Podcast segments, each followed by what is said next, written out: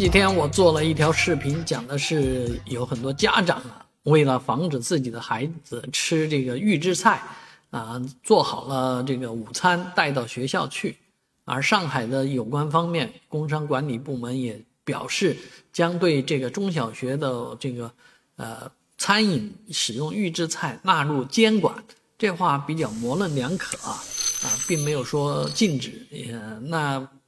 这个。评论呢，在我的这个视频下面的评论可热闹起来了，因为很多人都反对对中小学生提供预制菜，啊，很多人就提出来让公务员们先行，国家机关的人去吃这个预制菜啊什么的，哎，这是一个万亿产值的一个产大的产业，在我们国家是刚刚兴起。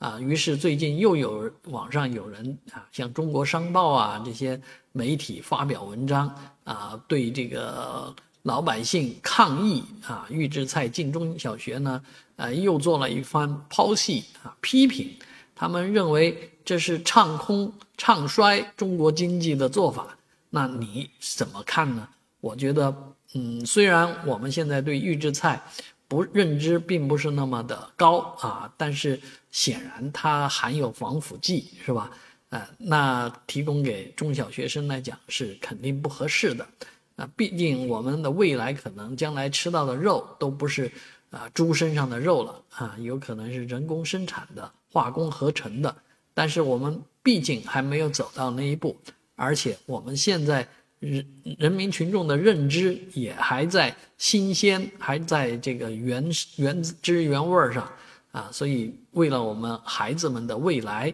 我想啊，这个预制菜这个大产业啊，不做大也罢。